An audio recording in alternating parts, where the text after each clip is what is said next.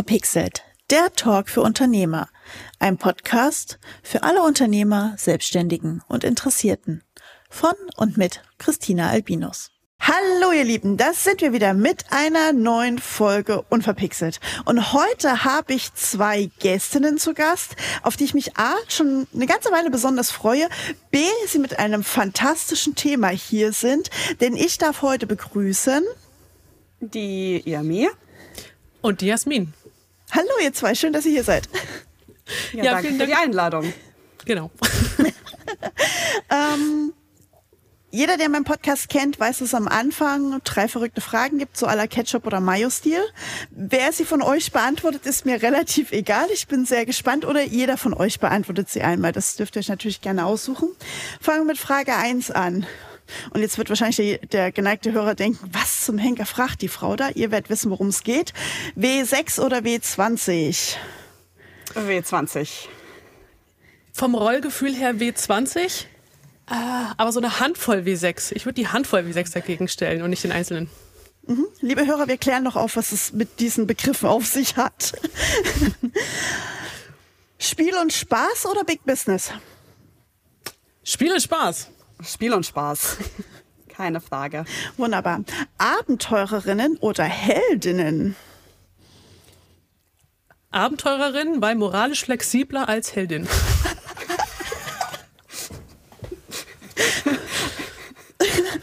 ja. Ja, äh, ist eine gute Antwort. Äh, äh, bei mir auch ganz klar Abenteurerin, weil äh, ich glaube einfach generell flexibler. Ne? Man hat, äh, man, man kann ein bisschen mehr machen und äh, ich bin auch von der Fraktion, äh, die Reise ist das Ziel.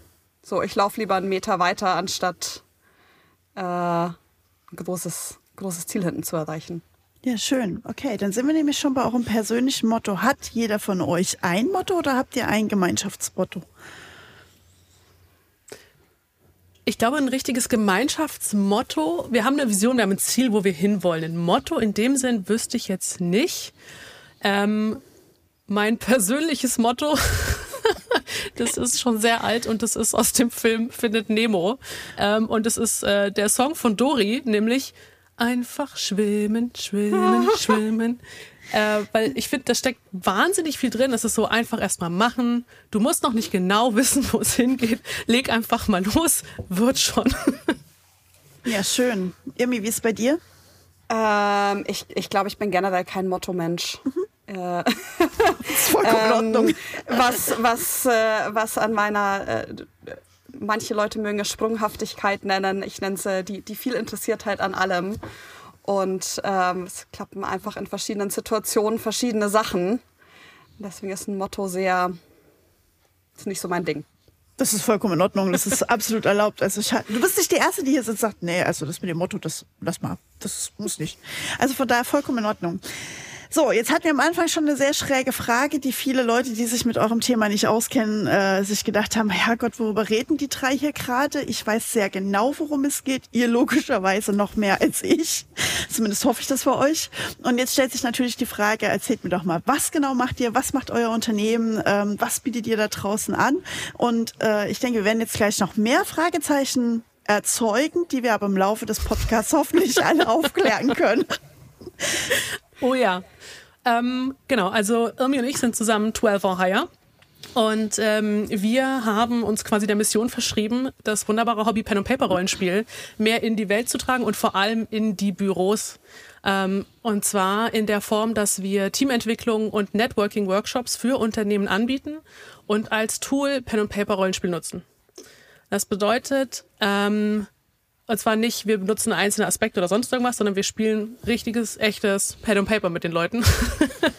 und ähm, genau, das erstmal so als grober Anriss.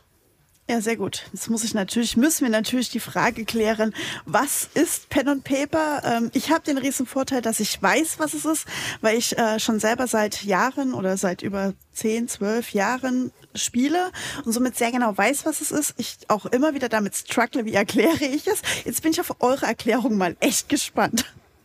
Ja, ähm, also das ist natürlich was, was wir tatsächlich viel machen, immer ein bisschen angepasst an, äh, wem wir das gerade erklären möchten. ähm, die ganz generelle bürokratisch-deutsche Erklärung ist, äh, Pen and Paper ist ein kollaboratives Erzählrollenspiel. Ähm, erstmal ein großer Begriff. Was es im Endeffekt bedeutet, ist, dass man, äh, also es ist eine Art von Spiel. Das ist, glaube ich, eine sehr wichtige Info. Es ist wie äh, ein Brettspiel, ein Kartenspiel, ein Videospiel gibt's eben noch die Kategorie der Pen-and-Paper-Spiele oder Tabletop Role-Playing-Games, wie sie ähm, in jedem Land außer Deutschland heißen. Und ähm, worum geht's? Es geht darum, dass man zusammen Geschichten erzählt und Abenteuer erlebt. Es geht darum, ähm, in Charaktere zu schlüpfen. Also jeder erstellt sich seinen eigenen fiktiven Charakter und ähm, erzählt diesen Charakter sozusagen durch eine Geschichte durch und durch den Input von allen am Tisch und durch den Input der, der sogenannten Spielleitung, die ein besonderer Spieler, eine besondere Spielerin am Tisch ist, ähm, ergibt sich da eine Geschichte. Und der Ausgang der Geschichte ist immer offen. Also es weiß vorher niemand, was passiert, weil das eben ganz, ja, ähm, weil das eben von den Entscheidungen der Spielenden und der Spielleitung während des Spiels abhängt. Also man reagiert aufeinander, man reagiert, die Welt reagiert auf die Spielenden, die Spielenden reagieren auf die Welt. Und äh, um jetzt den Bogen zu schlagen zu den W6ern und den W20ern, ein wichtiges Element beim Pen and Paper ist das Würfeln. Das W steht also für Würfel. Und der W6 ist einfach der sechsseitige Würfel, den kennen wir alle so. Es gibt aber auch andere Würfel. Ähm, und je nachdem, was für eine Art von Pen-and-Paper-Spiel man spielt, braucht man andere Würfel. Der W20 ist so ein bisschen das große Symbol der Pen-and-Paper-Community, weil viele von den großen Systemen eben diesen W20 nutzen. Und dieses Würfeln ist eigentlich dazu da, um nochmal ein Zufallselement reinzubringen. Also es ist äh, Manchmal kommen die Spielenden an einen Punkt, wo sie was machen wollen, was theoretisch schief gehen könnte. Und dann wird die Spielleitung nach einer Probe fragen und die Probe funktioniert eben mit so einem Würfel. Je besser oder schlechter, also je höher oder niedriger du würfelst, je nach Anwendung, ähm, klappt es oder auch nicht. Genau, und das verbirgt sich hinter dem W6, dem sechsseitigen Würfel, und dem W20, dem 20-seitigen Würfel. Sehr schön, sehr schön zusammengefasst, sehr schön erklärt. Ähm, ja, und äh, ich weiß aus leidvoller Erfahrung, sowohl als Spieler als auch als spielleitende Person, ähm, dass man sich ein Ziel setzen darf. Ob man das erreicht, gerade als Spielleiter, ist dann aber noch so eine andere Sache, weil das hängt wirklich sehr davon ab, was mhm. äh, ja die Spieler an dem Abend machen. Ich zitiere gerne meinen Freund, der immer sagt: Na, hast du heute wieder viel vorbereitet für den Abend? Hm? Er so: Gut, dann kommen wir aus der Taverne nicht raus. ja, äh, ich habe tatsächlich ein Spielleitungsmotto. Also ich habe kein großes Lebensmotto, aber das, mein Spielleitungsmotto oder mein, mein Mantra, möchte man fast schon sagen, ist, ähm, kein Abenteuer überlebt den Kontakt mit den Spielern. Ja. Egal was du vorbereitest, egal was du, wie viel du preppst und wie viel du hinten, sondern die Spieler machen was anderes. Und das ist aber auch das Schöne. Ja, definitiv. Definitiv. Es braucht immer als Spielleiter auch ein extrem hohes Maß, äh, ich denke, das werdet ihr mir zustimmen, an ähm, Improvisationstalent. Oh Gott, ja. ich muss sagen, ich habe das habe ich sehr direkt bei meiner aller aller allerersten Spielleitungserfahrung damals gelernt. Ich hatte, wir haben Shadowrun gespielt. Shadowrun ist ein System, das ist sehr sehr regellastig. Ich hatte davon irgendwie fünf Prozent im Kopf und überhaupt verstanden und ich hatte acht Spielende oder sieben, was schon relativ viel ist. Normalerweise macht man so vier im privaten Kreis und ich hatte super viel vorbereitet. Ich fand das Vorbereiten super. Ich hatte super schicke Notizen, hatte detailliert eine Story ausgearbeitet. Und in Shadowrun beginnt so eine Geschichte immer damit, dass man sagt, okay, ihr seid jetzt eine Gruppe von, ich sag mal im weitesten Sinne Gangstern, ähm, und ihr geht jetzt irgendwo hin und trefft jemanden, der gibt euch einen Auftrag. Und dann geht's eigentlich erst los. Und ich erinnere mich noch, ich da das allererste Mal saß mit acht Leuten, keiner eine Ahnung von irgendwas. Ähm, und ich so, ja, ihr steht jetzt hier auf dieser, auf der gegenüberliegenden Straßenseite und ihr seht vor euch, äh, das Gebäude ist alles schon ein bisschen runtergekommen und da ist die Tür zu der Bar und da drin wartet euer Auftraggeber auf euch. Was wollt ihr tun? Und, und zwei reale Stunden später waren die immer noch nicht in der Bar. Das ging los mit die erste Person. Also ich verstecke mich jetzt hier hinterm Auto und beobachte erstmal die Tür. Die nächste Person ähm, kann ich auf das Dach klettern und von oben einsteigen. Die dritte Person gibt es irgendwo einen Lüftungsschacht, wo ich rein kann. Und ich saß dann eine halbe Stunde später so, ich heul gleich. Ich weiß nicht, was ich tun soll. Aber ich glaube, Aber jeder, jeder, der schon mal Spiel geleitet hat in diesem Segment, wird genau das erlebt haben. Und ja, ich meine, ich hätte auch schon solche Situationen erlebt, mhm. aber auch als Spieler entsprechend äh, schon wunderbar, glaube ich, erzeugt. Also ich weiß gar nicht, wie viel Meister ich schon in meinem Leben ähm, wahrscheinlich schon zum Heulen gebracht habe innerlich. Ja, wunderbar. Okay, also wir haben schon mal definiert, ihr macht etwas mit Pen- und Paper-Rollenspiel, eine Art Gesellschaftsspiel. Es gehört ja ins Segment der Gesellschaftsspiele hinein. Mhm. Jetzt ist die Frage, ihr habt vor uns was angedeutet von Business-Segment. Gehen wir doch da noch mal ein Stückchen äh, in ganz kurzen Varianten rein. Was mhm. macht ihr da genau im Business-Segment? Genau, also unser ähm, Hauptformat ist die Teamentwicklung. Das bedeutet, ähm, wir setzen uns mit Teams hin und das Ziel ist, dass die nachher äh, eine Verbesserung in ihrer Zusammenarbeit merken. Ja? Ähm, das heißt, das kann ein Team sein, was einfach zu uns kommt und sagt, hey, wir würden gern irgendwie generell unsere Zusammenarbeit verbessern. Oder auch, die haben zum Beispiel ein konkretes Thema, an dem sie arbeiten möchten. Die sagen zum Beispiel, naja, wir haben so ein bisschen Problem, bei uns sind super viele Leute mega konfliktscheu und dann kommen irgendwie Themen nicht rechtzeitig auf den Tisch und wir würden da gern anders mit umgehen. Mhm. Dann sagen wir, alles klar, kein Problem. und ähm, wir haben dann drei Schritte, die wir da ablaufen. Der erste Schritt ist, wir machen eine Analyse das heißt, wir setzen uns hin und, und erarbeiten uns ein sehr detailliertes Verständnis davon, wie ist dieses Team zusammengestellt, wie arbeiten die Leute im Alltag, ähm, an welchen Stellen denken sie oder merken sie, dass es knirscht. Ähm, was sind das auch einfach für Menschen, also menschlich, ne? Wie sind die Leute drauf? So, was mögen die, was mögen die nicht? Ähm, und da gehen wir so ein paar Sachen durch, bis wir dann wirklich ein Verständnis haben, was dieses Team umtreibt und wie die drauf sind. So, und dann schreiben wir ähm, genau für dieses Team ein komplett eigenes Pen und Paper. Das bedeutet, wir schreiben eine eigene Geschichte in einer eigenen Welt mit angepassten Spielmechaniken und alles mit dem Ziel erstens, dass die Leute so viel Spaß wie möglich haben mit der Geschichte und zweitens mit dem Fokus, dass wir die Dynamiken, wo es nicht rund läuft, dass wir die auf möglichst vielen verschiedenen Ebenen durchs Spiel triggern, damit wir das beobachten können. Mhm. Ja?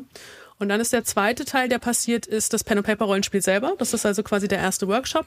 Da setzen wir uns mit dem Team hin und spielen Pen and Paper. Ja, das fühlt sich auch null an wie ein Workshop. Das ist wirklich Fokus aufs Spiel. Eine von uns ist die Spielleitung und die andere ist eine neutrale Beobachterin. Und dadurch können wir das Team auf sehr vielen Ebenen beobachten und sehen, wie die, an welcher Stelle biegen die wo ab. Welche Konflikte vermeiden Sie? Welche tragen Sie aus? Wer ist daran beteiligt? Wer nicht? Äh, wenn Sie die Konflikte vermeiden, auf welche Arten und Weisen tun Sie das? Ja, wie ist das unter Zeitstress? Wie ist das, wenn die Zeit entspannt ist? Und das beobachten wir alles. Ähm, und dann im dritten Schritt, das passiert dann, passiert erstmal zwei Tage nichts. Dann zwei Tage später ähm, machen wir den zweiten Workshop, das ist die Retrospektive. Da gehen wir das eben mit dem Team durch. Und zwar schauen wir uns dann zuerst mit dem Team zusammen an, was haben wir denn im Spiel beobachtet? Ne? Was ist euch aufgefallen? Wie bewertet ihr das? Findet ihr das gut? Findet ihr das nicht gut? Ist das hilfreich, ja oder nein? Ja?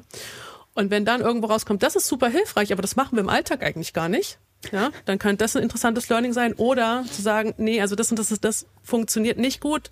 Das hätten wir gerne irgendwie anders gemacht im Spiel.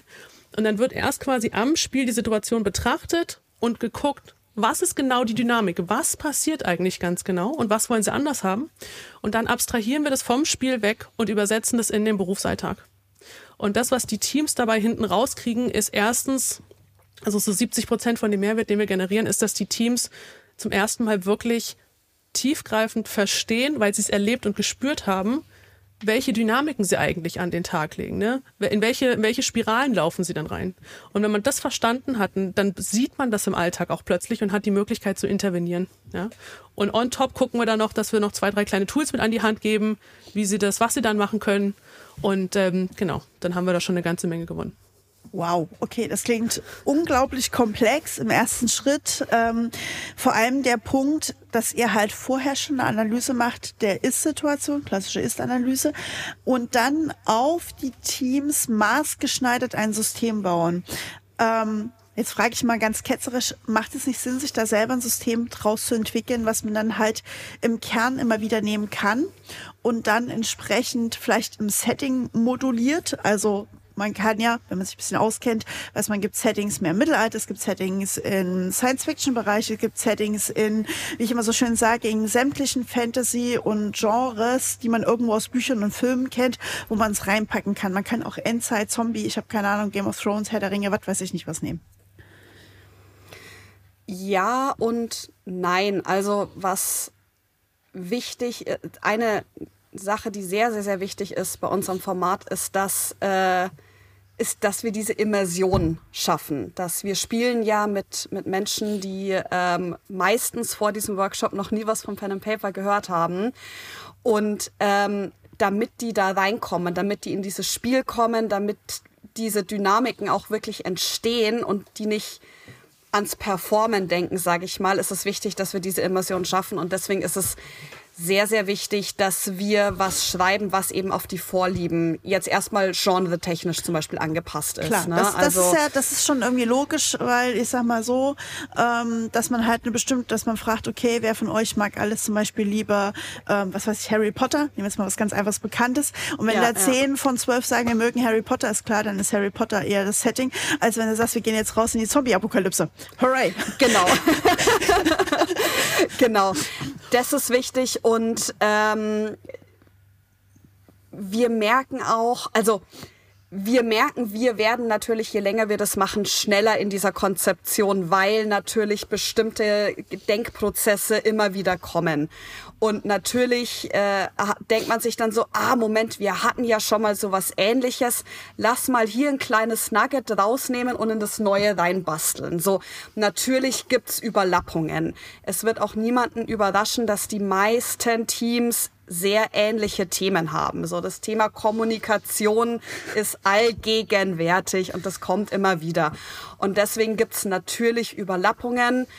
Ähm, und dieser, dieser modulare Aufbau, das würde wahrscheinlich funktionieren, wenn man das so machen wollen würde. Ähm, wir haben aber durchaus den Anspruch an uns selber, dies, diese Individualisierung zu machen und die ist auch extrem wichtig. Also manchmal ist man verleitet zu sagen, ach, wir könnten was machen wie ähnlich für dieses und jenes Team und dann schaust du das an und du spürst einfach, das passt nicht. Das passt nicht für diese Menschen, weil das andere Menschen sind. Die haben ganz andere Teamdynamiken, die haben, obwohl die Probleme eventuell sogar die gleichen sind, werden die ja anders ausgetragen. Ähm, und dazu kommt noch, dass äh, wir ja sehr gerne machen, was wir tun. Und dass dieser Part der Konzeption, dieser Part, der wir setzen uns in unser stilles Kämmerlein und denken uns Welten aus und ähm, überlegen uns, wer da drin rumläuft und welche NPCs wir jetzt spielen könnten oder so, der macht uns auch einfach wahnsinnig Spaß. Also das ist so, das, das machen wir auch gerne. Ähm, es ist natürlich zeitaufwendig, also klar muss man mit der Skalierbarkeit dann gucken. Ähm, aber wir merken auch, dass wir überhaupt keine Lust hätten, die gleiche Geschichte zweimal zu machen. Oder dass wir, also wir sind da auch einfach zu sehr in unserem Element als, als Spielleiterinnen und ähm, haben ja auch einfach selber Lust zu sehen, wie diese Geschichten sich jetzt entfalten, ne? Weil, wie schon gesagt, du sitzt als Spielleitung daheim, machst deine Konzeption und überlegst dir das alles. Aber was dann rauskommt, ist ja wieder was ganz Neues. Ähm, genau, und deswegen dieser, dieser Individualisierungsaspekt ist, macht uns Spaß und ist aber auch sehr wichtig für das Gelingen von allem. Ja. Ja, äh, klingt wahnsinnig komplex, ähm, aber ich denke mal, ihr werdet eure Methode da drin auch entwickelt haben, zumindest eine gewisse Geschwindigkeit da drin erzeugt zu haben. Ähm, ich würde gerne noch kurz zwei, äh, drei Fragen aus dem Steckbrief rausnehmen, bevor wir da noch ein Stückchen tiefer eintauchen, denn ich denke, die werden da sich auch noch ein bisschen mit reinspielen. Denn meine Frage, was war denn bisher aus eurer Laufbahn, her Laufbahn heraus, hm, schweres Wort, ähm, euer ungewöhnlichstes Projekt in dem Zusammenhang? Ich finde es tatsächlich nicht einfach zu, zu beantworten, ähm, weil dadurch, dass jedes Team so anders ist und sich auch für uns so krass anders anfühlt, ähm, fühlt sich sowieso jede Kundin, jeder Kunde komplett anders an. Ja, deswegen ist es schwer zu sagen, irgendwas, irgendwas sticht da besonders raus, weil jedes, die haben alle so ihre Eigenheiten, die haben alle so eine, so eine, wie so eine eigene Persönlichkeit als Team. Ja, mhm. ähm, und deswegen will ich die jetzt gar nicht oder könnte ich die jetzt auch gar nicht wertend irgendwo reinstellen und sagen, das war so viel außergewöhnlicher als das. Ähm, wir haben natürlich einzelne Momente, die wirklich besonders, besonders schön waren. Ne? Wenn da mal jemand wirklich so richtig, wirklich in ernsthaftes Rollenspiel abtaucht und das wirklich eine Stimmung, äh, die sich dann durch den kompletten Raum trägt. Ne? Solche Momente sind natürlich schön. Mhm. Da, da schließt sich mir die Frage natürlich an, dessen, dass ja Corona äh, tatsächlich auch viel in dem Segment verändert oder wie in vielen anderen Bereichen auch befeuert hat, nämlich das Thema Digitalisierung. Spielt ihr mhm. online mhm. oder spielt ihr offline? Wir haben tatsächlich mitten in Corona angefangen und dementsprechend auch online gestartet. Also unsere ersten Workshops waren online. Und wir bieten das prinzipiell auch weiterhin an, ähm, weil das natürlich interessant ist für Teams, die jetzt zum Beispiel auch äh, nicht alle im gleichen Land sitzen. Ja, mhm. also schon allein, wenn es über Deutschland verteilt ist, kann das schwierig werden. Ähm, wir machen auch Deutsch und Englisch, also auch internationale Teams. Das funktioniert im Prinzip alles. Ähm, aber wir merken schon auch, dass jetzt, seit es wieder möglich ist, vor Ort zu machen, wollen die meisten Teams eigentlich auch das Spiel, also den, den Pen and Paper Workshop vor Ort machen und sagen dann, die Retro können wir gern virtuell machen, weil wir kriegen die Leute nicht noch einen zweiten Tag auf einen Fleck. aber die meisten wollen dann doch ähm, vor Ort spielen. Merkt den qualitativen Unterschied? Also im Spielfluss? Qualitativ ist ein starkes Wort. Es ist nicht so, dass die, dass die Qualität leidet, aber die, die Dynamiken sind anders. Ähm, deswegen empfehlen wir auch immer ne, Teams, die normalerweise remote arbeiten, die, die Workshops auch remote zu machen und vor Ort vor Ort.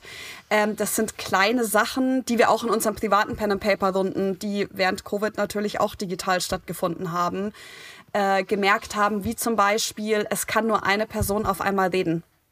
Du kannst nicht äh, ein kleines Tischgespräch zwischen zwei Spielenden hinten haben, während, der, während die Spielleitung mit irgendjemandem beschäftigt ist.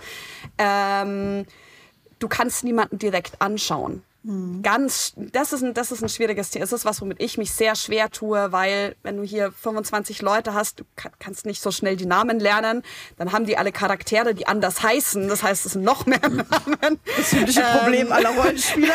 Und wie heißt genau. du nochmal? Äh, echter Name? In echt. genau.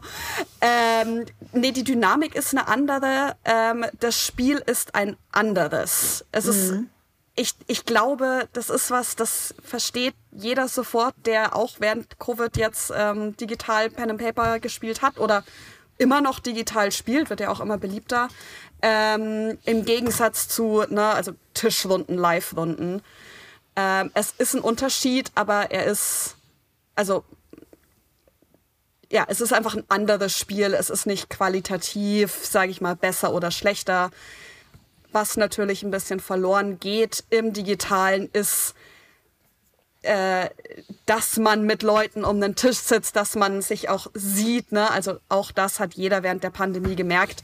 Man kann Videotelefonieren, wie man Lust hat. Es ist etwas anderes, sich in Persona zu treffen. Ja, mein, mein persönlicher Traum ist ja noch, wenn wir dieses ganze Thema digital und, und ähm, ja analog, offline irgendwie mal endlich vernünftig zusammenbringen, ist, dass wir bald so wirklich Avatare gerne mit VR-Brille haben. Ich glaube, dann kommt das nochmal in diesen Next-Level-Step und dann wird es auch in die nächste Ebene des Spielflusses, der Dynamik, wie du sagtest, reinkommen. Weil genau das habe ich auch erlebt als Spielleiter, sowohl digital mhm. zu leiten als auch ähm, offline zu leiten. Digital hatte den Vorteil, dass ich plötzlich viel, viel mehr unter der Hand Nachrichten von meinen Spielern bekam, was halt so am Tisch nicht geht. ja. Sie haben viel mehr ja. ähm, unter der Hand äh, Sachen hinter dem Rücken der anderen Spieler gemacht, was sie jetzt am Tisch nicht mehr machen. Dafür ist die Gruppendynamik jetzt wieder höher. Also ich glaube, es hat alles so wie immer seine Vor- und Nachteile. Ja. Es ist tatsächlich spannend, dass du das anbringst mit den VR-Brillen, weil wir auf LinkedIn auch schon mehrfach angeschrieben worden sind von Firmen, die diese Software herstellen und die gefragt haben, wäre das nicht was für euch? Und die sich dann gefreut haben, dass wir ihnen einen Anforderungskatalog definiert haben für ihre Produktentwicklung. Also da, da passiert gerade wirklich, wirklich viel. Das ist echt spannend. Also ich sehe das äh, nicht nur im, im Pen and Paper Segment als sehr sehr spannendes Tool, sondern ich sehe das zum Beispiel auch im Bereich Messen als super spannendes mhm. Tool, weil das ist ähnlich. Online-Messen haben auch wenig bis gar nicht funktioniert, weil die Leute halt hingehen, um durch die Halle zu stiefeln, irgendwen zu treffen, spontan ein Gespräch zu führen und weiter zu stiefeln. Diese Interaktion hat man auf einem Online-Messegelände, sag ich mal nicht. Und da sehe ich halt genau den gleichen Effekt des digitalen Avatars. Ähm, also ich persönlich freue mich da schon sehr drauf. Es wird Zeit. Wir dann alle in unserer Holokammer stehen. Ja, ja ich meine, das große Ziel muss natürlich sowieso das Star Trek äh, Holodeck sein. Ne? Natürlich, ne? also definitiv. In den Raum gehen, sagen, ich wäre jetzt bitte, ich hätte jetzt gerne einen Strand und dann äh, wird hier einmal Bali um dich und das ist natürlich, da wollen wir hin. Ah. Wer auch immer das hört und es möglich machen kann, da wollen wir hin. Definitiv neben Beam und äh, Holodeck, das sind jetzt zwei Dinge, die wir noch brauchen. Das Handy haben wir ja schon ja. aus Star Trek bekommen. Also ja, und den äh, äh, Replikator den Essensreplikator, oh ja. oh ja. wo man sagt, ich hätte jetzt gern und dann. Nie ja. wieder abends zur Tankstelle laufen müssen und Chips holen. Wunderbar. Ja. okay, ähm, schöne Sache. Ähm, jetzt würde ich gerne mal ein bisschen zum Start eures, eurer Idee kommen, weil wie kommt man, und jetzt darf ich verraten, dass ihr beide eigentlich studierte Wissenschaftlerinnen seid, also wirklich, äh, böse gesagt, sehr verkopfte Menschen. Ähm, das ist einfach so, das ist wertfrei, das ist halt einfach leider Fakt. genau. Äh, ich weiß aber, dass die Wissenschaftler halt die Nerds vom Herrn sind äh, und daher mhm. auch sehr viele kennen, die aus dem Bereich kommen und schon äh, in dem Pen and Paper oder Rollenspielsegment unterwegs sind. Aber wie komme ich auf die Idee zu sagen, okay, wir machen da jetzt ein Business draus? Das ist eine Reise gewesen, eine etwas längere. Ähm, die, ich überlege gerade, wo fängt man da am besten an? Ähm, also wir, Irmi und ich haben ja lange Jahre privat zusammengespielt, einfach in der gleichen Gruppe, ne? gleiche Kampagne. Ähm, und man unterhält sich so drüber Pen und Paper und ach, ist irgendwie cool. Und man merkt dann auch, man hat da vielleicht auch am Anfang Leute in der Gruppe, ähm, die vielleicht, da kommt vielleicht ein Kumpel, den irgendwer mitgebracht hat, den man am Anfang selber nicht so kennt. Und dann hast du da vielleicht auch mal jemanden am Tisch sitzen wo du dann nach, äh, nach einer Weile spielen einfach merkst, hey, du spürst eine Verbundenheit zu dieser Person, weil du hast was Krasses mit dieser Person erlebt ähm, und musst dir dann aber eingestehen, ich glaube, hätte ich den jetzt einfach so kennengelernt, wäre das anders gelaufen. So ähm, und so diese, diese Verbundenheit, die entsteht und vor allem auch du lernst auf eine ganz spezielle Art und Weise, wie, wie die Leute einfach ticken. Du weißt vielleicht hinterher nicht mal, wie die in Wirklichkeit heißen oder hast du schon wieder vergessen aber du spürst, du, du hast eine Idee davon, wie diese Person einfach funktioniert. So wie, mhm. was ist der Kern der Persönlichkeit? Und natürlich, und da haben wir uns halt immer mal wieder drüber unterhalten und irgendwann kam auch so das Thema so, das schreit so dermaßen nach Teambuilding. Das kann eigentlich nicht sein, dass das nicht schon irgendwer macht. Und ähm, da haben wir uns da einfach mal so eine Weile drüber unterhalten, aber immer nur so mal als fixe Idee zwischendurch beim Kaffee trinken.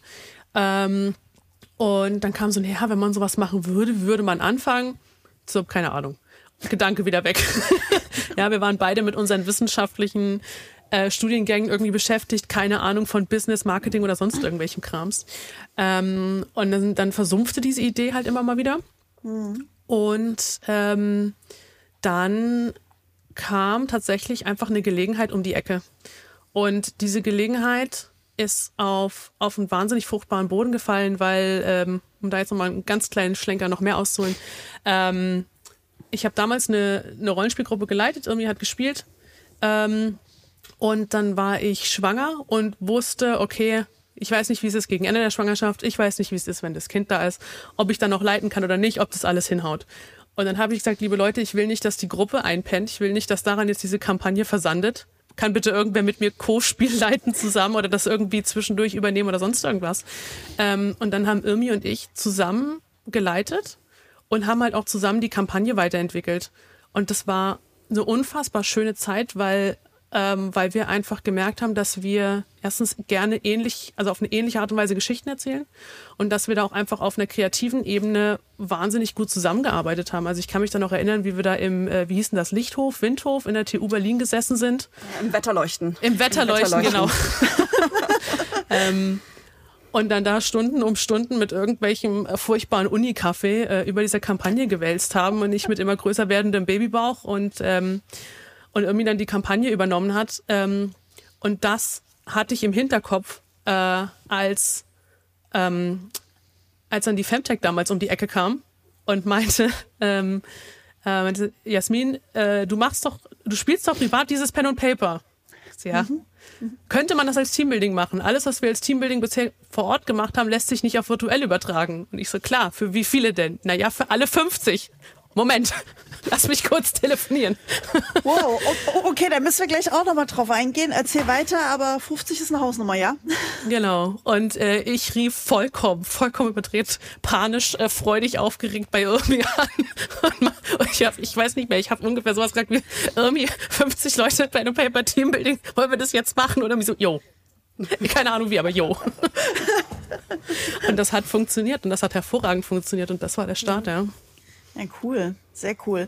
Ähm, ihr habt es ja von uns auch schon mal angedeutet. Also A50, ich ziehe gerade mal ganz, ganz fett den Hut für euch. Ähm, ich glaube, die größte, wenn man es Rollenspielrunde nennen möchte, war eine 25 Personen große Werwolf-Runde. Hat auch sehr Spaß, viel Spaß gemacht. Ähm, da ich persönlich gebürtiger Sachse bin, leite ich sowas immer auf Sächsisch. Ähm, das gibt dann immer noch mal so einen gewissen Touch dazu. Entschuldigung. ja, bitte lachen. Kann, kann ich eine Kostprobe haben, bitte? Sächsischer Werwolf. Na, meistens als Spielleiter erzählst du ja. Und dann heißt okay. nur, nur aber der Mond, der ist dann mal aufgegangen. Das ist wunderschön. Großartig. Sehr gut. Oh Gott, ich muss gerade mein Hochdeutsch wiederfinden. Ähm, ja. ähm, also das ist dann das Schöne, die kichern halt alle und bei Werwolf muss man ja die Augen zu haben und alles kichert und kriegt sich nicht konzentriert, während man halt weiter erzählt. Gibt halt wunderschöne Szenen nebenbei.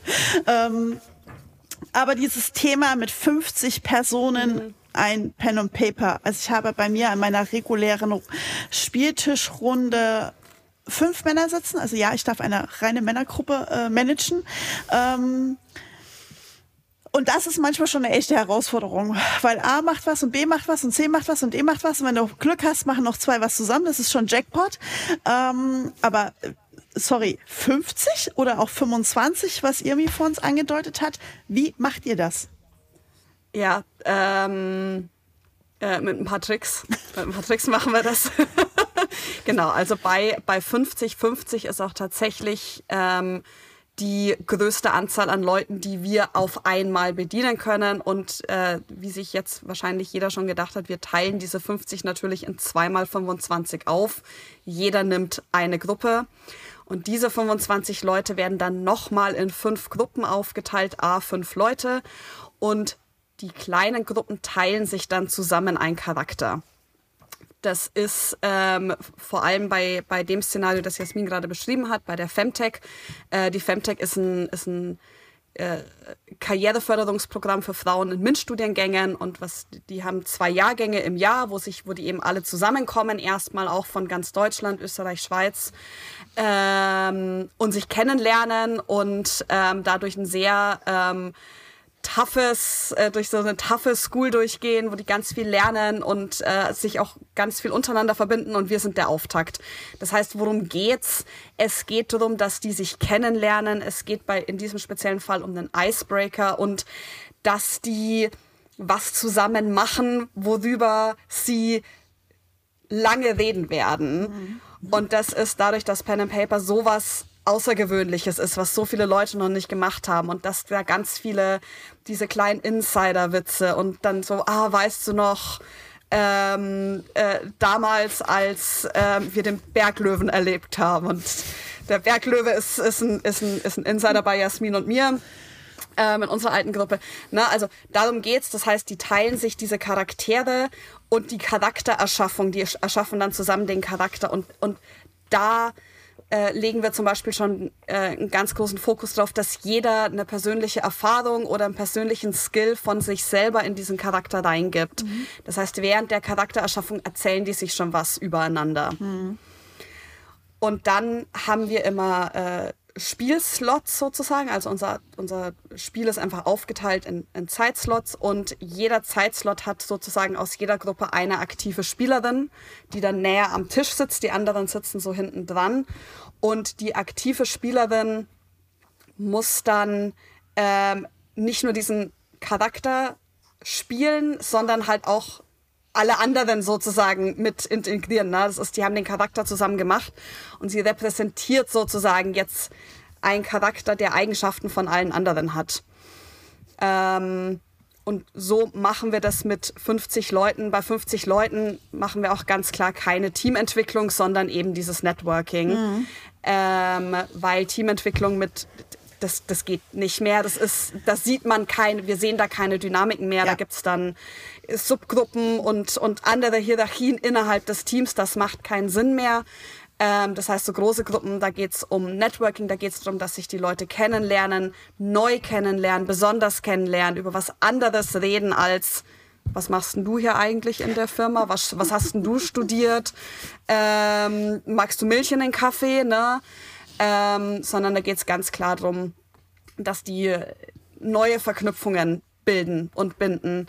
Ähm, und deswegen ist, geht das auch mit so vielen Leuten, weil es eben darum geht, dass die, dass die zusammenkommen, dass die was zusammen machen. Mhm. Äh, genau. Äh, ich gehe dann davon aus, im Umkehrschluss daraus, dass eure Teambuilding-Teams, wunderschöner Begriff, ähm, entsprechend kleiner sind. Äh, wie, mit wie viel arbeitet ihr da so im Schnitt? Ja, also Teamentwicklung machen wir bis grob 15 Personen. Das ist wirklich die Größe, wo wir sagen können, wir beobachten noch ähm, einzelne Dynamiken, einzelne Abläufe im Team. Ähm, alles, was darüber hinausgeht, ist das, was der Effekt tritt ein, den Irmi gerade beschrieben hat. Man beobachtet dann mehr, es bilden sich Subgruppen und wir beobachten mehr Dynamiken zwischen den Gruppen. Ähm, und dann ist es ja auch so, wenn man mal ganz ehrlich ist, wenn du ein Team hast von 23 Leuten oder 20 Leuten, äh, da arbeiten in der Regel auch nicht im Arbeitsalltag alle miteinander, sondern nee. da gibt's auch wieder so kleine Organisationseinheiten. Und wenn man da dann wirklich an die Dynamiken rangehen will, macht es halt wirklich mehr Sinn zu sagen, okay, mit welcher von diesen Gruppen sollen wir jetzt arbeiten, wenn wir wirklich präzise an Dynamiken arbeiten wollen. Mhm. Ja. Okay, also dann geht ja auch schon mehr ich, äh, runter auf, ist jetzt mal einfach schon die klassische Pen and Paper Rollenspiel Rundengrößen. Ähm, ja. Wie ihr schon sagtet, vier bis fünf ist so Standard. Ähm, sechs, sieben, acht hört man ja auch immer mal wieder. Ähm, 15 ist dann auch schon, glaube ich, eine ordentliche Herausforderung. Aber da werdet ihr vermutlich auch nicht alle gleichzeitig im Spiel haben, oder doch? Doch, so wie Irmi das halt vorhin meinte. Also wenn wir ein Team haben von vier, fünf Leuten oder sechs, sieben noch, ähm, dann wird es in der Regel so sein, dass da jeder einen eigenen Charakter bekommt. Also quasi analog zu einer privaten Runde. Wenn wir in der Teamentwicklung 15 Personen haben, dann wird es auch da so sein, dass sich mehrere Leute mhm. einen Charakter teilen. Ja. Ne? Aber gut, dann und dann ist das Ganze Gruppen kleiner einfach, ne? Genau, genau. Dann sind ja. das halt einfach zwei Leute, die sich einen Charakter teilen, keine fünf. Ähm, und dann muss man einfach auch einmal dazu sagen, das Ganze ist ein Spektrum. Ne? Also es ist nicht äh, schwarz-weiß und es gibt eine ganz klare Trennung zwischen Teamentwicklung und Networking, sondern es ist im Prinzip eine Skala von je weniger Leute, desto präziser kannst du an spezifischen Dynamiken arbeiten und je mehr Leute, desto mehr geht's rein in dieses Networking, in das Leute kennenlernen, neu kennenlernen. Da kann man schon auch noch ein Thema mit reinnehmen, ein, ich sag mal, Dynamikthema, aber da muss halt immer klar sein, das ist, das ist dann eine sehr hohe Flughöhe, das ist dann relativ oberflächlich, wie man das noch mitnehmen kann. Mhm. Ja. Okay, sehr, sehr, sehr spannender Einblick in, in den Bereich ähm, Teambuilding, was ja so ein bisschen mehr äh, rein in das moderne Thema Gamification geht. Wir versuchen ja alles heutzutage irgendwie spielerisch zu verpacken, weil dann macht es ja mehr Spaß, ähm, sei es irgendwelche Lernprozesse oder Lernen von neuen Software-Tools gibt's ja auch inzwischen schon in einem Gamification-Faktor, sammle Punkte. Wenn du alle Punkte hast, dann hast du das Programm verstanden, so ungefähr. Ähm, wie ist es bei euch? A, wie wird Pen and Paper in der der Businesswelt angenommen? Ähm, habt ihr noch hm. starken Erklärungsbedarf? B, ähm, seht ihr den Vorteil dessen, dass halt mehr gespielt wird und dieser Gamification-Faktor mehr gewollt wird, auch irgendwo bei euch schon wirken? Ja, also ähm, man muss da zwei, äh, zwei Personengruppen unterscheiden. Also zu dem reinen Gamification kann irgendwie, glaube ich, nachher viel besser noch mehr, viel mehr sagen. Ähm, aber zu dem Erklären und der Lust auf Pen und Paper ist. Mich guckt jemand voll überrascht an. Was? ähm, ich wollte gerade sagen, ihr müsst das Gesicht gerade von irgendwie sehen, so wie ich weiß was über Gamification. Wunderbar, danke. Ähm, Konzentration, wo war ich? Ah ja, äh, Genau, also die Frage, ne, haben die Leute wegen Gamification und so weiter mehr Lust auf Pen and Paper? Ähm, es ist so, dass die Leute, die Pen and Paper schon kennen, die sind natürlich immer sofort so geil, endlich mal was, was nicht schon wieder. Wo mich nicht schon wieder jemand mit Post-its zukleistert. und nicht schon wieder so ein Standard-Workshop und super geil und überhaupt Pen und Paper auf Arbeit, großartig. Ich gehe sofort zu meinem Chef oder meiner Chefin und sag, ich will das machen. Ähm, so, bei den Leuten musst du Pen und Paper nicht erklären, weil die kennen's.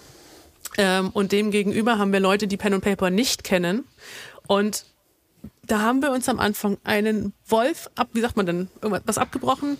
Ein Wolf geredet? Ja, ein Ast. Ein, Wolf. ein Ast abgebrochen und ein Wolf geredet, danke. ähm, ähm, Man kann auch zu Wolf versuchen. Abbrechen. In Pen und Paper ist alles möglich. Das ist wahr. Ähm, und da haben wir uns am Anfang viel, viel, viel Mühe gegeben, Leuten, die keine Ahnung haben, was Pen und Paper ist, denen das zu erklären, um ihnen dann zu verklickern, das ist cool für euer Team, weil bla bla. Und wir sind halt immer wieder auf das Problem gestoßen. Also wenn jetzt jemand gerade diesen Podcast hört, der noch nie vorher von Pen und Paper gehört hat, der wird auch mit der Erklärung vom Anfang denken, okay, ja, aber der wird immer noch kein Bild haben, wie das ist, wie fühlt sich das an, am Tisch zu sitzen, was bedeutet das wirklich genau, was steht dahinter. Ja. Ähm, und aus, aus tatsächlich einmal so einer Müdigkeit raus, als mich jemand fragte, ja, was macht ihr denn da und was ist denn dieses Pen und Paper? Und ich hatte, ich hatte in dem Moment einfach keine Lust. Es war so, ich will es jetzt nicht schon wieder erklären, fünf Stunden lang und es bringt nichts. Und ich meinte nur so, du, ist auch egal. Ist einfach eine Art von Spiel, die macht die Teamdynamiken sichtbar. Und die Person, cool, okay, und was kommt dann? Und ich so, aha. Und das Learning war, die Leute, die Pen und Paper noch nicht kennen, die interessiert auch in der Regel nicht, was Pen und Paper ist, sondern die wollen wissen, okay, das macht Teamdynamiken sichtbar. Hat das mein Team schon mal gemacht? Nein. Ist es lustig? Ja. Hm, okay, also. Fertig ist die Laube an der Stelle.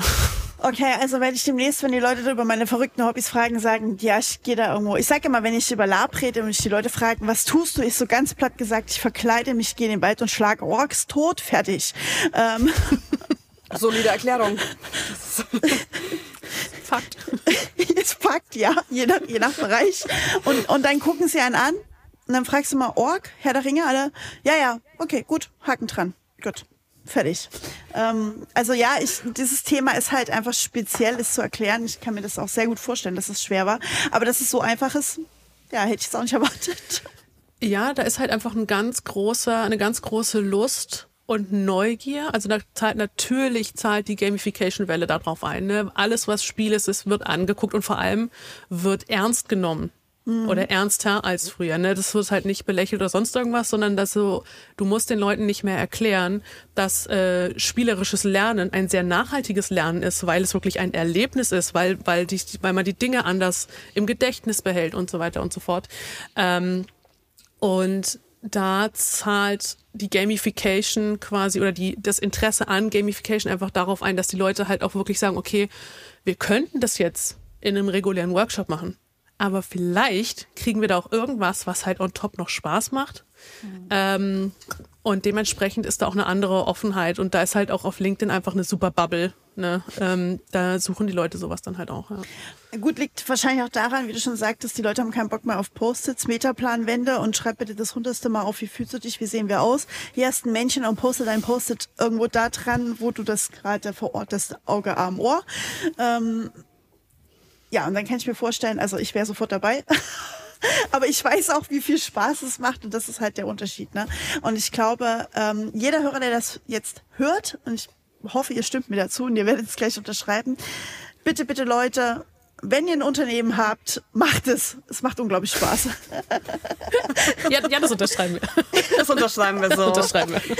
Nee, ein, äh, ein großes, also, ne, weil wir auch vorher drüber geredet haben, wie sind wir dazu gekommen, ähm, natürlich war irgendwo der Grundwunsch da, einfach den ganzen Tag Pen and Paper zu spielen und über Pen and Paper zu reden und noch viel, viel mehr Leute ins Hobby reinzuholen, weil die Einstiegshürde im Privaten doch hoch sein kann. Die muss nicht, die ist mit Sicherheit leichter geworden jetzt durch Online-Angebote, durch Googlen, durch generell einen großen äh, eine große Welle, die wir gerade sehen, ne, im, in, auch in den Mainstream-Reihen, Stranger Things und äh, Big Bang na, Theory. Critical Role, Big Bang Theory, alle Sachen macht es populärer, es wird leichter, aber es ist immer noch schwierig, ähm, einen Tisch zu finden, wo man sich wohlfühlt, überhaupt Leute zu finden, die das machen. Dann spielt man vielleicht online und man kennt es nicht anders, aber man möchte eigentlich lieber live spielen. Ne? Es ist immer noch ein Ding.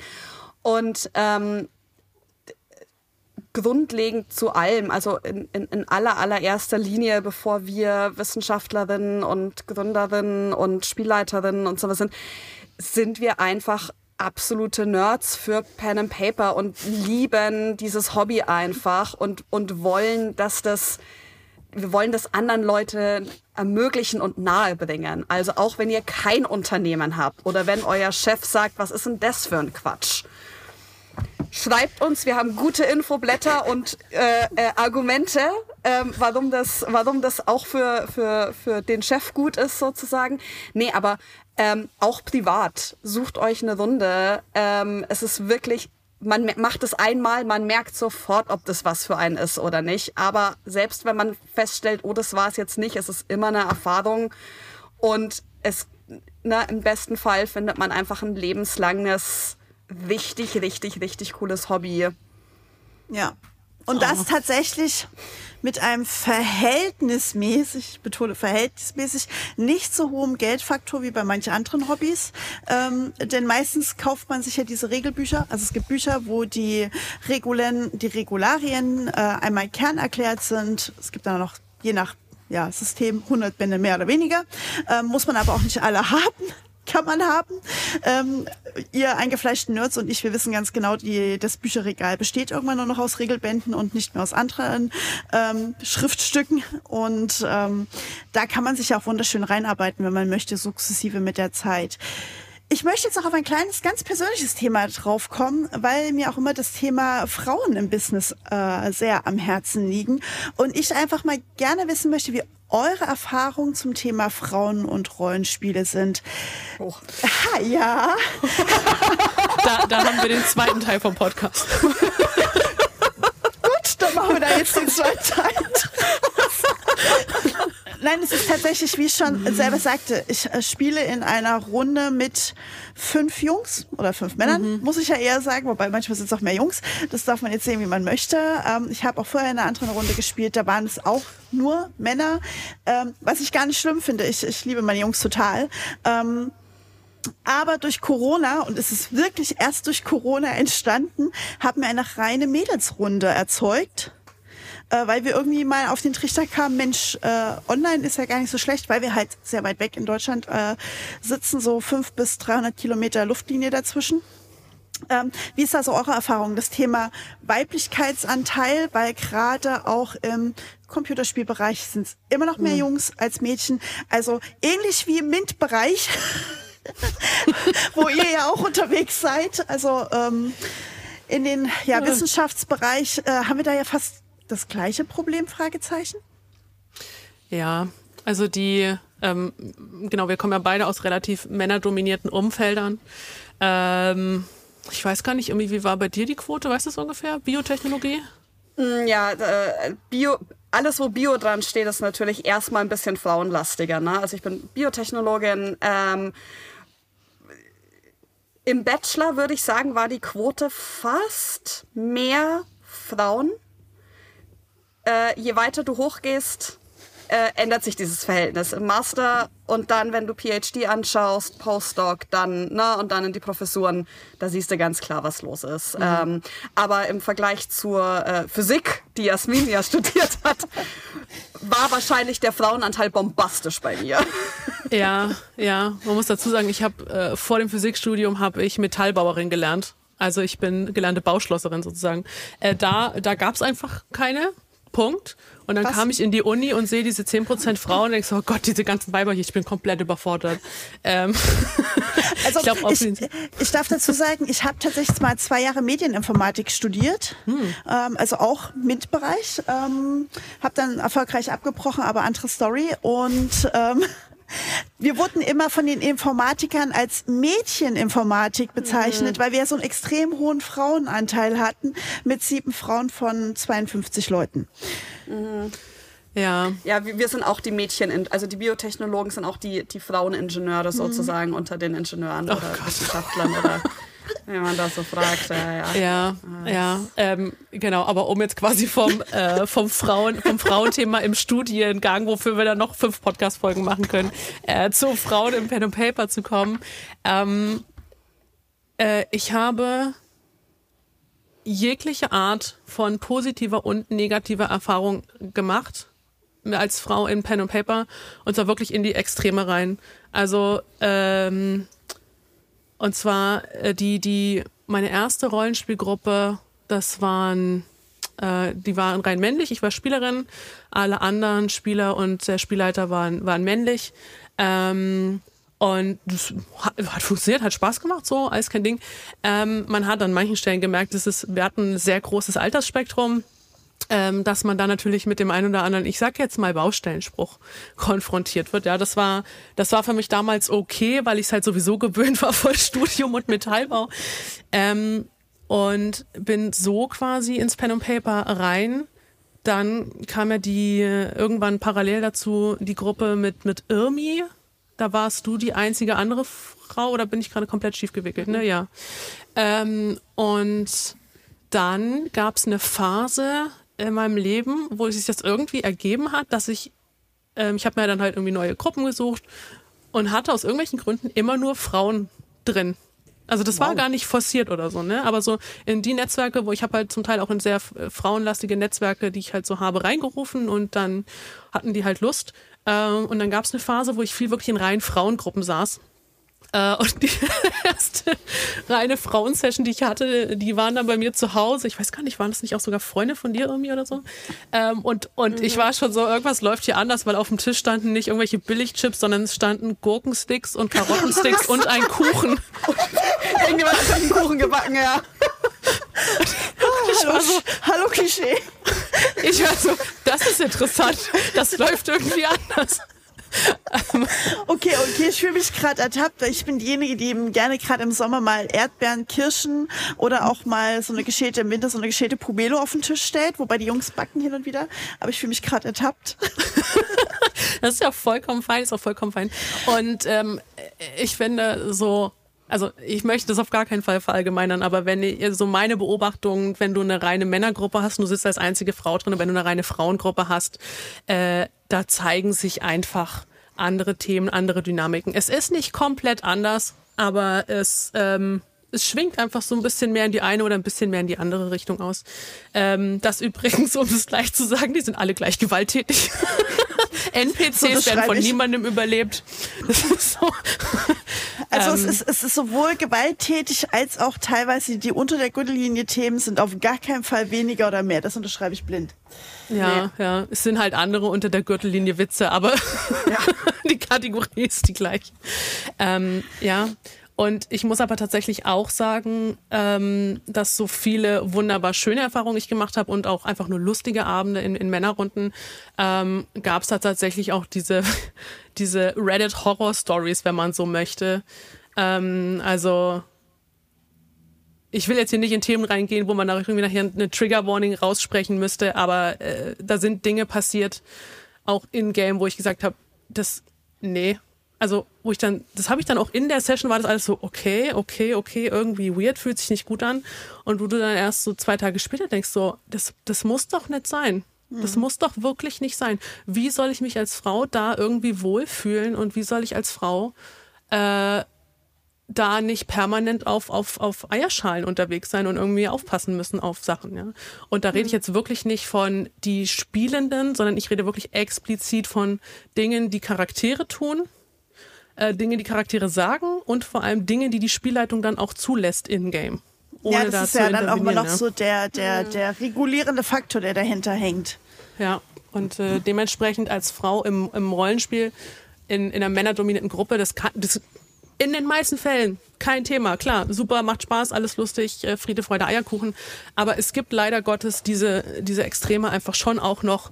Und ähm, ich finde es an der Stelle einfach auch wichtig, dann einmal zu sagen, falls ihr, also falls ihr eine Frau seid oder als euch als Frau identifiziert und ihr seid in der Gruppe und da passieren Dinge, die nicht cool sind, ihr müsst das nicht ihr müsst es nicht mitmachen und kommuniziert es ganz klar. Mhm. Und das ist sowohl Job von jedem Einzelnen, von jeder einzelnen Person am Tisch, als auch Job der Spielleitung, zu gucken, dass sich alle wohlfühlen. Ja. Und dass dann nicht äh, irgendwie vier Leute Spaß aufgrund Kosten von äh, einer Person haben, ja. Oder beziehungsweise mhm. Charaktere aufgrund von einem Charakter.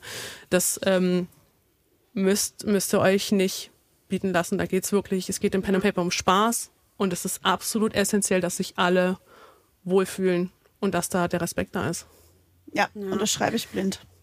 Ich finde, da macht die Community auch einen Wandel durch gerade, ne? Also in, in, in vielerlei Hinsicht, aber Gott sei Dank auch in dieser, ähm, was für mich zum Beispiel eine absolute Red Flag ist, wie man, wie man das so schön nennt, ist, wenn ich in eine, in eine längere Session, in eine längere Kampagne oder was eingeladen werde und wir machen keine sogenannte Session Zero. Eine Session Zero ist, man trifft sich, bevor man tatsächlich anfängt zu spielen, treffen sich alle und es wird drüber geredet, was für eine Art von Pen and Paper wollen wir spielen. Also es wären auch ganz viel, um Gottes Willen, organisatorische, welches System spielen wir, bla bla bla. Äh, ne, die Spielleitung sagt so ein bisschen so, so, das und das stelle ich mir vor. Ist kampflastig, ist Rollenspiellastig, ist rätsellastig. Ähm, das ist vielleicht so ein grobes Setting, das könnt ihr erwarten. Ähm, und dann geht's im besten Fall aber auch ganz klar um... Ähm, Erwartungen. Zum Beispiel, ich leite jetzt seit einer Zeit eine eher in die Horror-Richtung gehende Kampagne und wir hatten eine dreistündige Session Zero, in der neben Terminfindung, was ungefähr eine Stunde gedauert hat natürlich, ähm, besprochen wurde so, ey, das ist Horror und es wird Horror-Elemente geben. Und ähm, hier sind alle Safety-Tools, die wir verwenden. Hier sind Sachen, die mir auf gar keinen Fall auf den Tisch kommen. Hier sind Sachen, die man andeuten kann, aber die auf keinen Fall ausgespielt werden. Ähm, und dann geht man dabei um und dann sagt jeder, das ist was, na, ich habe zum Beispiel jemanden dabei, der äh, einen kleinen Sohn hat und der sagt so, ey, alles mit Kindern in Horde auf keinen Fall. Ich kann das nicht, ne? Also alles und dann nicht so, okay, cool. Also ist jetzt auch nichts, was ich unbedingt machen würde, aber wei man weiß es ja nicht. Ne? Da hat, es hat jeder andere Vorstellungen. So bei mir ist es zum Beispiel auch so ähm, äh, äh, Gewalt an Tieren. Mhm. Auf gar keinen Fall. Auf gar keinen Fall auch nur minimalst irgendwo. Ähm, und das sind Sachen, die müssen besprochen werden. Bei manchen Kampagnen ist das wichtiger als bei anderen. Ähm, na, also alles im Rahmen oder so. Aber einfach dieses so, na, was sind die Erwartungen? Wo sind, wo sind Trigger für die Leute? Und dann auch während den Spielsessions eine sehr beliebtes Safety-Tool ist zum Beispiel diese X-Karte, dass man einfach irgendwo ein Stück Papier mit einem X drauf hat und wenn irgendjemand während irgendeiner Szene meint, oh, ich weiß gerade nicht mehr, ob mir das noch so recht ist oder ich, ich weiß gerade nicht, wie ich mich da fühle oder bla bla bla, dass man einfach diese Karte antippt. Das Spiel wird kommentarlos sofort unterbrochen und die Szene wird beendet. Das sind Sachen, die existieren. Das sind Sachen, die sich mehr und mehr durchsetzen. Ähm, das muss nicht jeder machen. Wenn ich mit, mit, mit, mit Freunden spiele, die ich seit Jahren kenne und wenn ich weiß, ich weiß ja vorher, was ungefähr, ich weiß ja, was ich in mein Abenteuer reinpacke.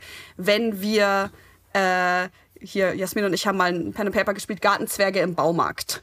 Oh Gott. Da muss ich vielleicht keine Session Zero vorher machen. Na, also, das ist schon alles klar. Das ist alles im Rahmen. Man muss. Äh, Bei mir ging da jetzt gerade voll der Horror ab. die Geschichte, die Geschichte ist, die Gartenzwerge waren sozusagen im Sale und mussten sich ein neues Zuhause suchen, damit sie nicht auf dem Sperrmüll landen. Also es war sehr, es, war, es, war, es war angedacht als sehr, äh, ne, sehr klamaukig, bla bla. Das sind Sachen, ne, die sagt man so, hey, das wird eine klamaukige Kampagne, ähm, es wird, es wird keine Scherben geben, ne, also so Zeug. Ja da muss ich auch keine drei Stunden Session Zero machen. Aber generell, es gibt diese Safety Tools und ich finde die wichtig, gerade wenn man mit Leuten spielt, die man nicht kennt. Du weißt nicht, was die Leute durchgemacht haben. Du weißt nicht, wo deren Trigger liegen. Ähm, und vielleicht gehören die auch ähm, einer, einer, Gruppe von Leuten an, deren Probleme du nicht verstehst. Ne? Also wir reden jetzt hier explizit über Frauen in männerdominierten Bereichen, aber was ist mit ähm, Transmenschen in einem cis-dominierten Bereich? Wir, ich verstehe nicht, ich, ich kann, ich, ich weiß nicht, was, was die Trigger, also Natürlich weiß ich, was ich weiß, um Gottes Willen. Aber ähm, ich kann nicht ausschließen, ich habe diese Erfahrungen nie gemacht. Ne? Ähm, und deswegen ist es für mich auch als Spielleitung oder als Mitspielerin ist es mir wichtig, dass es für jeden Menschen diese, diese Möglichkeit gibt, zu sagen, ich will jetzt nicht mehr, mhm. ohne das erklären zu müssen. Ähm und äh, genau, um, um, äh, um nochmal an Jasmins, ne, falls ihr äh, äh, Personen seid, die sich als, als Frau identifizieren ähm, oder Personen seid, die irgendeiner anderen äh, Gruppe angehören, ihr müsst euch nichts gefallen lassen. Es ist euer gutes Recht. Ihr habt einen Platz am Tisch. Ihr habt das Recht darauf, dieses Hobby auszuüben und in dieser Community zu sein. Und ihr habt das Recht, euch dabei gut zu fühlen. Mhm. Und niemand hat Spaß auf Kosten anderer zu haben. Wobei ich da bitte einwenden muss, äh, Würfel können auch äußerst fies mobben. Also ich weiß, mm. wovon ich rede. Würfel! Aber dafür gibt es ja dann auch ein Würfelgefängnis. Genau. genau. Ähm, aber danke, dass ihr das so ansprecht. Äh, super wichtiges Thema. Ich gehe davon aus, dass es bei euch natürlich auch Kern eurer normalen Arbeit ist, da auch drauf Klar. zu achten, ähm, weil gerade wenn man in dem Rollenspielfaktor versinkt und äh, wenn man so wie ich auch noch Lab macht, was quasi gefühlt immer noch so mal Level Up ist von dem Thema, weil es noch eine höhere Immersionsfaktor hat, ähm, ist dieses Thema unglaublich wichtig. Auch da machen wir riesengroß ähm, hier das Safety Words und keine Ahnung was, ähm, um da einfach mal zu sagen, das und das und das sind die Faktoren, in denen ihr euch aus Situation XY rausziehen könnt. Und das gilt sowohl am Tisch als auch eigentlich in jeder anderen Situation auch. Aber mhm. gerade am Tisch ähm, finde ich persönlich, ist es immer sehr, sehr schwer zu unterscheiden, wo ist es jetzt gerade der Charakter, gerade bei sehr Rollenspiel erfahrenen Menschen und wo ist es die Persönlichkeit? Ja, wobei ich finde tatsächlich, dass, äh, also genau, bei, bei sehr Rollenspiel erfahrenen Leuten wird das schwieriger zu unterscheiden. Aber tatsächlich ist, ist aus meiner Erfahrung auch da das Ding, der Kern der Persönlichkeit kommt eigentlich doch immer durch. Also ich kenne wirklich gefühlt, fallen mir nur zwei Leute ein oder so, die so krass in eine andere Rolle abtauchen und vor allem nicht nur für eine halbe Stunde, sondern wirklich über vier, über sechs, über acht Stunden, ähm, dass du die nicht wiedererkennst sozusagen. Ja. Mhm. Ähm, und selbst die, wie gesagt, selbst die meisten erfahrenen da zähle ich mich vollkommen dazu. Also auch ich halte das nicht durch. Ja, ich habe mich neulich mal wieder gechallenged und es ist einfach, es war nur, es war schmerzhaft. Ich habe versucht, eine, äh, ich dachte, haust du mal einen Klischeetopf, spielst du eine zurückhaltende, schüchterne Prinzessin. Ich habe nach 30 Minuten körperliche Schmerzen gelitten. Ich habe es nicht hingekriegt. Ähm, ja, und gerade bei so Dinge, da, da, da schafft man sich. Bei mir sind es übrigens sämtliche Charaktere, die irgendwas mit ähm, göttlichen Getue dran haben. Alle meine Mitspieler mhm. haben gesagt, bitte nie wieder, tust es nie wieder an. Ich habe einmal eine Priesterin gespielt und habe direkt in die Backstory eingewoben, dass die nur Priesterin ist, weil sie aus Versehen ähm, praktisch einen Dämon in sich aufgenommen hat und den wieder loswerden möchte und deswegen jetzt göttlichen Beistand sucht. Und das war auch so.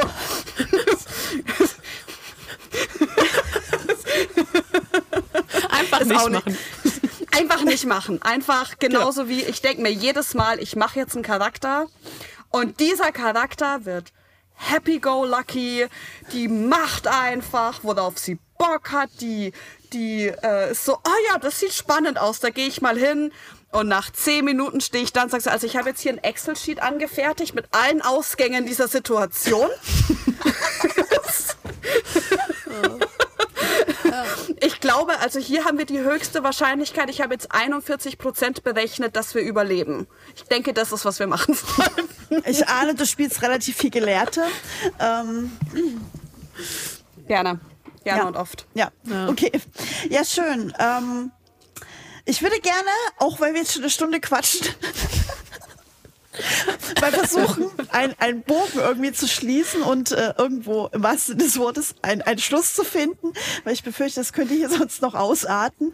Ähm, was ich einfach äh, wunderbar schön finde. Ich habe lange nicht mehr so viel herzlich gelacht in einem Podcast Oh. und ähm, finde das sehr, sehr schön. Also Leute, mehr Witz hier reinbringen. Danke. Ähm, halt mir einmal fest. Ihr habt euch auf die Fahne geschrieben, ein Hobby wie Pen and Paper in den Mainstream noch mehr zu bringen, als es eh schon auf dem Weg ist. Dann noch das Ganze in ein Business-Segment reinzuschubsen, ähm, die Leute in eine neue spielerische Welt mitzunehmen. Und das Ganze mit eurem Herzblut, ähm, was ihr jetzt seit Anfang des Jahres quasi in Vollzeit macht. Korrekt. Korrekt. Wow. ähm, einmal von meiner Seite, ich finde es, also ich habe euch vor zwei Jahren auf dem Netzwerk-Booster-Event kennengelernt oder kennenlernen dürfen und äh, war in dem Moment, wo ich das gelesen habe, es war wirklich, ich habe mich wirklich nur wegen euch angemeldet. Ähm, weil ich, da stand halt Pen und Paper. Ich so, wer auch immer das ist, die muss ich kennenlernen. Ähm, und ähm, finde es total toll. Ähm, ich könnte jetzt hier noch mehr äh, Punkte reinbringen. Dass ihr einfach so ein geiles Hobby ähm, raus in die Welt, vor allem in die Businesswelt tragt. Also äh, ich mache auch tatsächlich unter der Hand immer mal wieder Werbung für euch. Ähm, Danke. ich muss sagen, hier macht mal, es kann euch einfach nur nicht schaden, weil ich einfach weiß, wie bereichernd dieses Hobby auf allen Ebenen sein kann. Ja. So, und nun geht euch das letzte Wort, bevor ich noch mehr äh, schwelge. Hey. Ähm, ein letztes Wort. Ja, was gibt's zu sagen? Ähm, spielt Pen and Paper ähm, gerne mit uns. Dafür, dafür, also dafür, dass du mal keine Priesterin spielen willst, Amen. Ähm, ja, wenn ihr 12 or Higher googelt, ihr findet unsere Website. Ähm, viel ähm, zu dem, was wir, also viel von dem, was wir zu sagen haben, ähm, sagt Jasmin auf LinkedIn. Ähm, Jasmin Houston. Ich bin auch auf LinkedIn, aber relativ ruhig. Wir haben einen Instagram-Account, der 12 or Higher mit Unterstrichen heißt. Über alle diese Wege könnt ihr uns kontaktieren. Wir freuen uns. Ähm, wir freuen uns, über Business zu quatschen. Wir freuen uns, eure Teams kennenzulernen. Wir freuen uns wirklich einfach auch nur über Pen and Paper zu quatschen, wie ihr merkt. Da gibt es kein Halten. ähm, jegliche Fragen oder weiß ich nicht, Sachen, die ihr uns mitteilen möchtet. Oder wenn ihr einfach denkt, boah, cool, andere Leute, die Pen and Paper spielen oder es klingt cool und ich habe noch Fragen, Her damit. bedingt, bedingt, her, her damit. Her Alles, damit. alles her damit. Alles her damit. Genau. Wir freuen uns über alle Leute, genau, die Bock haben, die einfach eine coole Zeit mit Pen und Paper haben wollen. Und wenn sie dann noch was für ihr Team mitnehmen wollen, mega nice. Und wenn sie einfach nur Erfahrungsaustausch suchen, mega nice. Sehr schön. Jasmin, Irmi, ich weiß, wir könnten hier noch zwei Stunden weiter quatschen, weil wir einfach Easy. drei Mädels sind, die äh, dieses Hobby sehr, sehr lieben auf ihren verschiedensten Ebenen. Und deswegen sage ich ganz, ganz herzlichen Dank für diese wunderbar super lange Folge. Mal gucken, wie viele Teile wir draus machen. Und Sorry an den Cutter.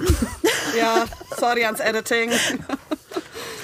Wird er schaffen. Äh, Den lassen wir auch tatsächlich, glaube ich, drinne. Und ähm, ja, sag euch dann Danke von meiner Seite. Alle Infos packe ich in die Show Notes. Da könnt ihr dann nur noch draufklicken und ihr mir das vielleicht auch noch ein Follow schenken. Und ansonsten sehen wir uns irgendwo wieder und wenn es vielleicht sogar irgendwo mal in einer anderen Welt ist. Vielen Dank auch von uns. Herzlichen Dank.